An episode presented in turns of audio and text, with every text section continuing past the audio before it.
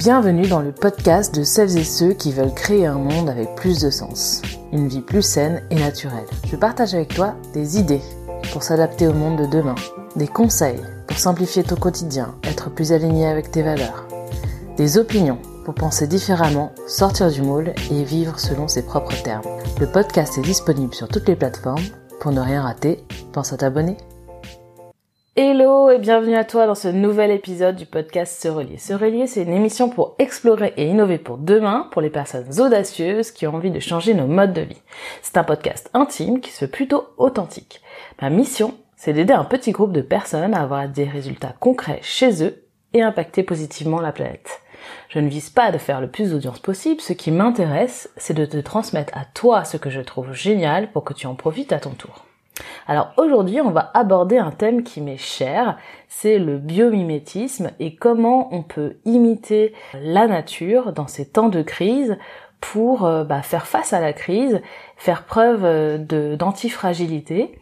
Et euh, on va voir donc six façons concrètes de faire face à la crise en imitant donc cette nature. et j'ai pris donc l'exemple de la forêt. Alors d'abord, je voudrais revenir sur cette notion de antifragilité. Qu'est-ce que c'est? Alors, on va voir d'abord le contraire de d'antifragilité, donc c'est la fragilité. Euh, je pense que tu as un peu euh, une notion de ce que ça peut être.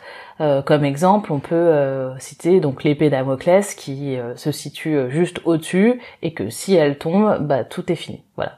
Donc c'est un peu comme notre société au début de la crise du coronavirus, bah on a été pris de court et tout s'est arrêté. Donc c'est un système qui est fragile. Ensuite, on va avoir le, le, le gap au-dessus qui s'appelle euh, la résilience ou la robustesse, euh, c'est-à-dire résister au choc, être robuste. Donc ça, c'est par exemple euh, bah, si on a un village qui est autonome en permaculture, bah il peut être résilient et robuste. Mais malgré tout, s'il y a un choc, il subira quand même bah, quelques petits chocs malgré sa robustesse. Donc en fait, on cherche à aller au-dessus de ce gap de résilience et d'être antifragile. Qu'est-ce que c'est l'antifragilité? Donc c'est au-dessus de ce gap de résilience et euh, le fait d'avoir euh, ce choc va rendre un système euh, plus attrayant. En fait, le système avec ce choc va s'améliorer, va être meilleur qu'avant le choc. Donc par exemple, on peut citer bah, le judoka qui utilise la force de son adversaire pour créer un autre mouvement et mettre à terre son adversaire. Donc ça, c'est une antifragilité. Euh, ou par exemple même le corps humain. Le corps humain euh, bah, se renforce euh, avec euh, les chocs, donc se renforce son immunité en allant dehors face à certains microbes, renforce par exemple les os. Si vous cassez votre os, et eh bah à, à réparation, il va être plus résistant qu'avant. Donc ça, en fait, l'antifragilité, c'est dans l'ADN de la nature. Nous devrions finalement calquer nos actions sur cette nature qui, elle, fait preuve d'antifragilité euh, constante et, euh, et pouvoir bah, justement faire face euh, à des crises et non seulement faire face à ces crises, mais en plus rebondir et être meilleur qu'avant. Donc juste euh, si tu es très intéressé par cette notion d'antifragilité, je t'invite à lire euh, un livre euh, de Nassim Nicolas Taleb qui a mis justement le nom sur cette notion. donc je crois que le, livre s'appelle Antifragile tout simplement. Alors moi j'ai choisi le modèle de la forêt déjà parce que c'est le thème de la semaine et que en plus c'est un modèle très stable et c'est le modèle le plus stable de notre climat. En réalité, euh, toute la sphère végétale va tendre vers ce modèle de forêt puisque c'est un modèle euh, qui est non seulement résilient mais en plus antifragile. Donc on va voir comment. Alors on va aborder justement ces six façons euh, concrètes de faire face à la crise en imitant donc la forêt. Donc la première façon de faire face à la crise, c'est penser longévité versus immédiateté. En effet, euh, quand euh, euh, ben, un grand arbre comme un chêne, il va pas penser immédiat ah aujourd'hui faut vite que je fasse des glands pour pour survivre. À vite vite vite il faut capter le plus de soleil possible. Ah vite vite vite il faut de l'eau je vais pomper de l'eau. Non non. L'arbre il sait qu'il a mille ans à vivre donc il va faire bien attention à utiliser son énergie correctement à, à mettre le bon taux d'énergie pour pouvoir avoir une croissance continue en pilotant à vue chaque jour pour pouvoir mettre le bon taux d'énergie pour avoir justement cette croissance continue et s'adapter par exemple s'il y a un orage, s'il fait plus beau aujourd'hui, euh, si euh, tout est nuageux ou si euh, on a une grosse période de canicule. Voilà. Donc les arbres sont capables de s'adapter comme ça parce qu'ils pensent longévité et pas immédiateté. Ensuite, euh, la deuxième notion qui est très importante et euh, qui est vraiment euh, vraiment à, intégrer dans votre quotidien et puis dans, vos années, c'est respecter son rythme, respecter ses saisons.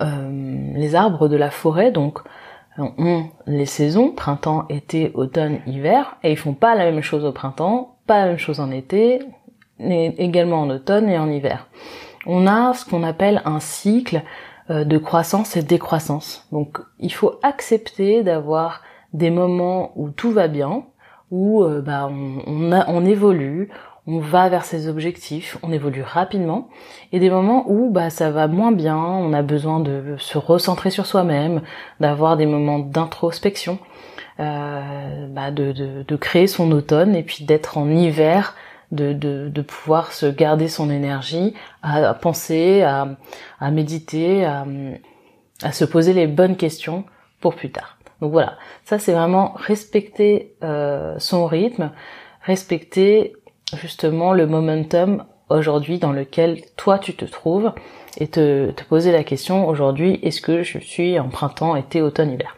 Voilà.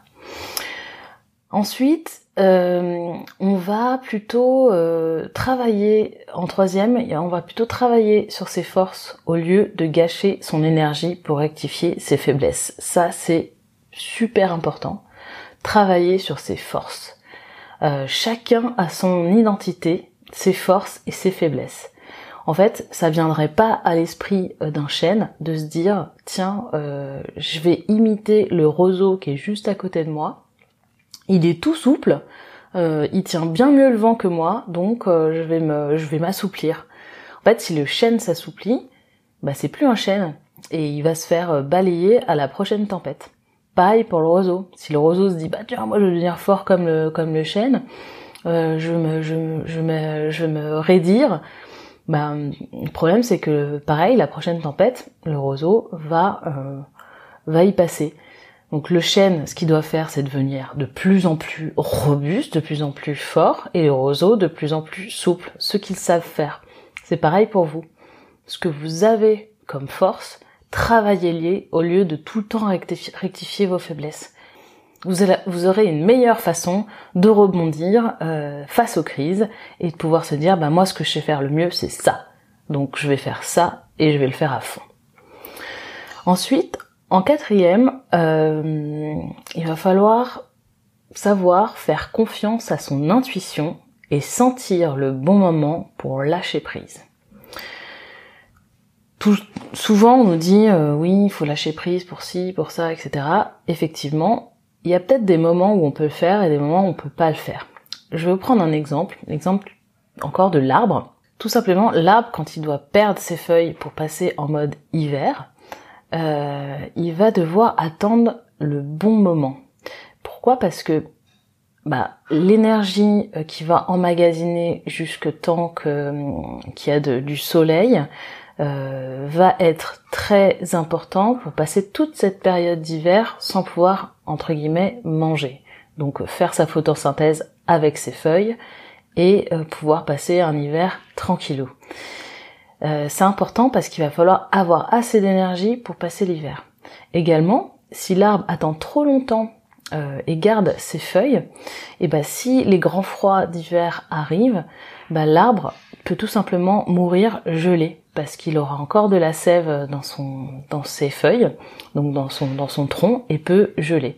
Donc c'est vraiment un momentum très important pour euh, pour les arbres et ça se fait par intuition. Chaque arbre a sa à son rythme de lâcher prise sur les feuilles. Alors des arbres plutôt peureux qui vont lâcher prise assez rapidement, d'autres d'autres un petit peu plus vaillants euh, bah, qui risquent aussi euh, de, passer euh, de, passer l'arme à gauche comme on dit et qui tentent leur chance jusqu'au bout. Donc ça c'est vraiment une question d'intuition. Donc faites confiance à votre intuition et sachez lâcher prise au bon moment. Ensuite, en cinquième façon concrète de faire face à la crise, on va planter des graines et planter des graines maintenant et beaucoup. Euh, pourquoi? Parce que pour récolter quelque chose de grand et de durable pour plus tard, il faut euh, planter des graines, il faut en planter beaucoup. C'est-à-dire euh, bah, essayer des choses, se former à ce que vous pensez qui est le mieux pour vous, euh, pouvoir euh, rencontrer le, les gens que vous avez envie de rencontrer, le plus de personnes possible. Il faut le faire maintenant parce que s'il y a quelque chose qui doit émerger plus tard durablement dans votre vie, et eh bah ça, tout se joue maintenant. Comme par exemple bah, l'arbre, lui, il va, il va créer des milliers de graines, des milliers de glandes, milliers de châtaignes pour peut-être un ou deux bébés dans toute sa vie, quoi.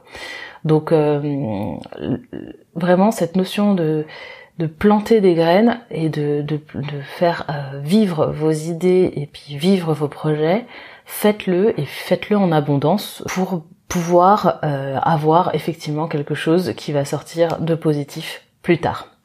Enfin et dernièrement, en cette sixième position, sixième façon de faire face à la crise et sixième et dernière façon, euh, alors là c'est le credo de la forêt, c'est donner pour recevoir. Donner pour recevoir, c'est-à-dire euh, que les, les arbres vont donner leurs feuilles mortes euh, au sol, qui va lui se transformer en humus et qui va pouvoir donner des engrais pour l'année prochaine. Pareil, les arbres vont faire euh, leur évapotranspiration, qui vont faire qu'il va y avoir plus d'humidité dans l'air, donc il va y avoir des précipitations qui vont nourrir euh, les petits ruisseaux, les rivières, et donc ils vont avoir de l'eau revenue en abondance pour leur euh, pour leur climat.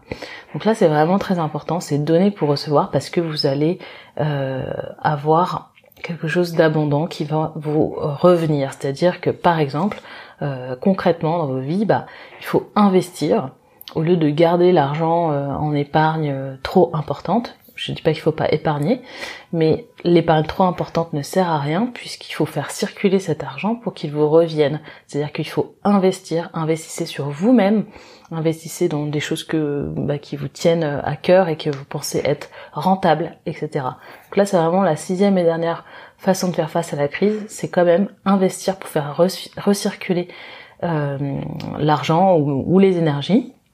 Investissez vous en temps aussi. Euh, et re-avoir euh, ces euh, éléments au centuple par la suite. Donc voilà, ça c'est c'était les six façons de faire face à la crise comme le fait la forêt. Donc je te récapitule un peu ce qu'on a dit. On a parlé donc en premier de longévité versus immédiateté.